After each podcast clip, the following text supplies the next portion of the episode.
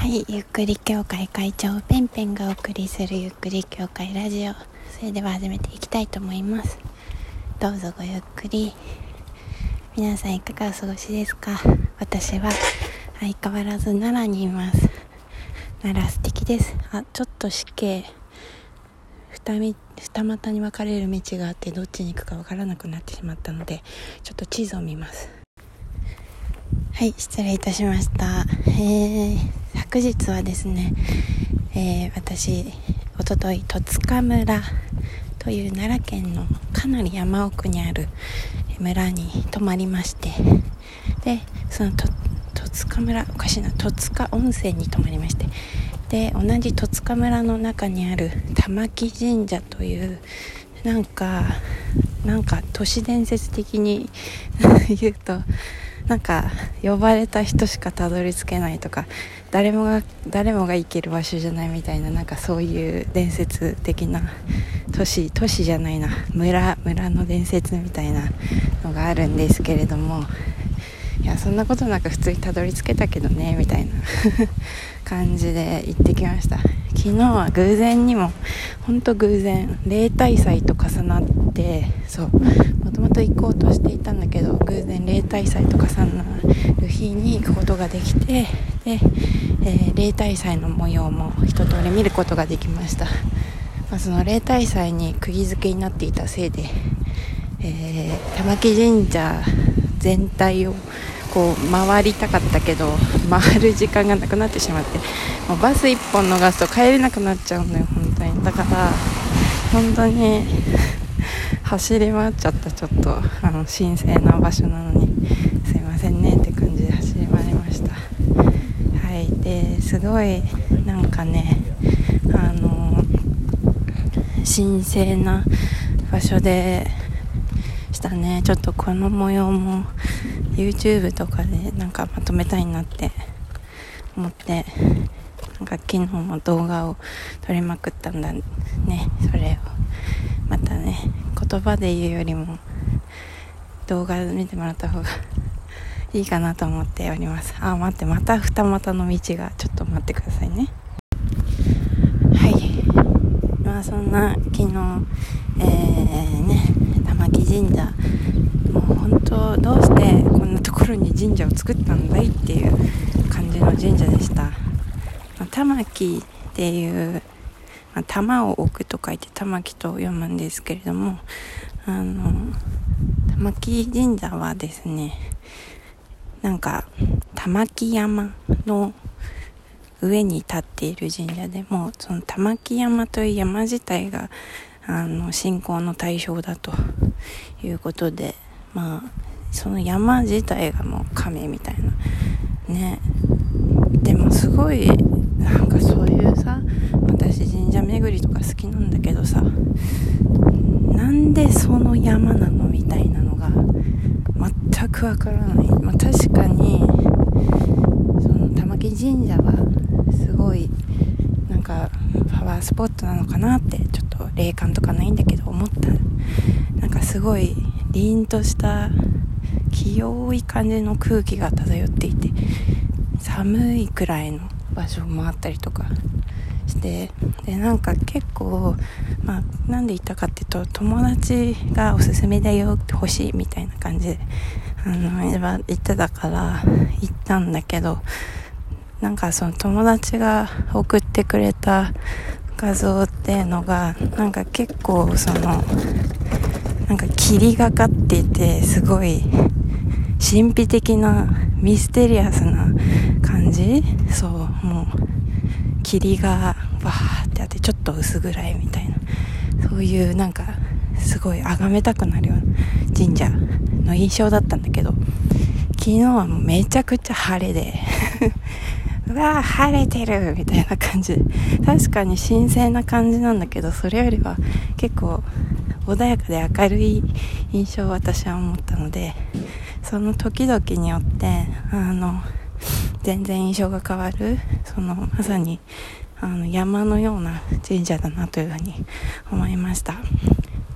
でちょっと玉木神社はあのいろいろなんつうのかな。日本書紀とか古事記とかまあ、そういうことと結びつけるとかなりねうんとね考古学的にもオカルト的にもなんつうかね不思議な場所なんですよね、まあ、そのことはまたちょっと別で話そうかなというふうに思います。はい。まあ玉木神社会も話すと思うんでその時聞いてください。はい。でまあそんなね私山奥に昨日までいました。山奥に行ったんですけど、もう私レンタカーじゃなくてバスを乗り継いで、電車を乗り継いで行った旅。なのでね、もう昨日移動で1日がかりで終わりました。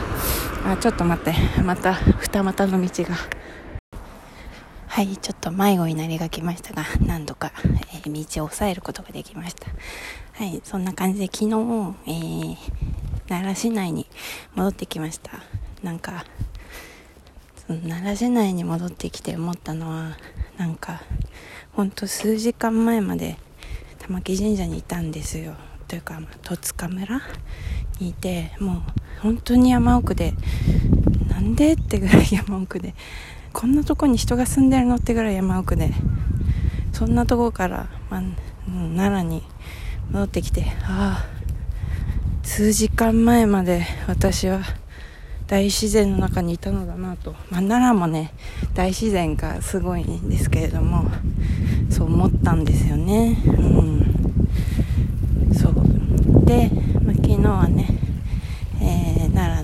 市内のホテルに泊まりましてまた GoTo キャンペーン利用させていただいてね GoTo トラベルキャンペーンねありがとうございます。今日も GoTo トラベル、えー、キャンペーンでもらった、えー、チケットじゃないクーポンねえー、1000円分を持っていますけれども何に使おうかなってまたちょっと考えているところです。はいそんな私 長々と話していましたが今どこにいるかというとまあもちろんまだ奈良にいます。奈良にいるんですけれどもなんか東大寺とかね法隆寺とかそういうもう寺はいいんだよってもう寺はもう分かったよって いう感じなんですよ私的にはね。そう。で、まあ、その玉木神社をねあの作ったのがえー、っとえー、っと主人天皇の、えー、と建てた神社なんです。玉木神社が。でまあ今日は、えー、っと古墳巡りをしてんです私。はい。古墳。実は奈良にはもうめちゃくちゃもう古墳だらけ。もうなんかあれなんか里山があるって思ったらもうそれ興奮だからみたいな感じでもうめちゃくちゃ興奮だらけ。うん。だからこう奈良の電車の車窓からこうあ山があるって思ったら大体古墳みたいなもうそういうレベルで古墳だらけ。ということで今日は古墳巡りをしています。変わってるねって思うでしょ？自分でもそう思うよ。普通だったらさなんかもうお寺行ってなんか鹿触ってでも今日帰るんでそうそういう巡り方するでしょ。もうね飽きちゃったんだよそういうの。一回やったから。うん。いいかなって思って。今しかできない。そして一人旅でしかできない。このマニアックな旅をしております。そして今私は古墳トゥ古墳に歩いています。もうこの、えー、今天理市にいるんですけども天理市から違う市に移っているかもしれませんけど今えっ、ー、と崇神天皇の古墳とあと黒黒田古墳だっけな？黒黒なんとか古墳。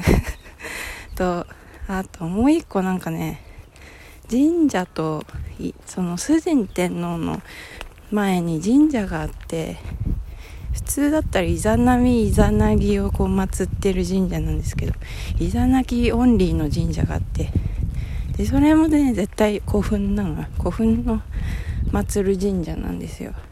であそこからまたねえっ、ー、とちょっと読めないんだけど今日慶行天皇とかもいたのかな。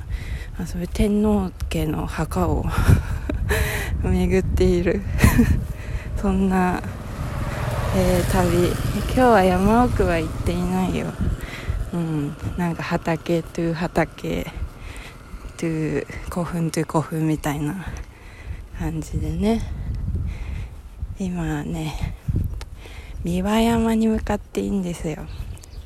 三輪山は三輪そうめんって関西の人は有にとっては有名なんですかね。私も昨日の夜三輪そうめん食べました。本当はなんか違うとこ行きたかったんだけどなんか混んでてさ全然コロナの影響受けてないじゃんってぐらい。なんか行くとこ行くとこすいませんいっぱいでみたいな感じで断られ行ったのがうどん屋でうどん屋で三輪三輪山の元で本当はそうめんを食べたかったけどまあじゃあもう三輪そうめんここで食べちゃおうかって思って三輪そうめん昨日食べました。美味しかったです。やっぱ関西のだしは透き通ってて美味しいです。関東は醤油ベースなのでね。うん美味しかった。今日も三輪そうめん食べてもいいんだけど。ねうん。まあそんな感じで三輪山に向かっています。その三輪山の途中にえっ、ー、となんか元伊勢の神社。前その今伊勢に天照大神さんいらっしゃいますけど。その前に崇神天皇が一瞬天照大神さんをここに祀りましたみたいな神社もあるのでまあちょっと寄ろうかなみたいな感じで今歩いて向かっております。はいそんな感じで、えー、奈良からお届けしました。今日帰るのよ。嫌だな。嫌だなじゃないけど。そうなのもうねずっと奈良にいたいよ。自然がいいよね。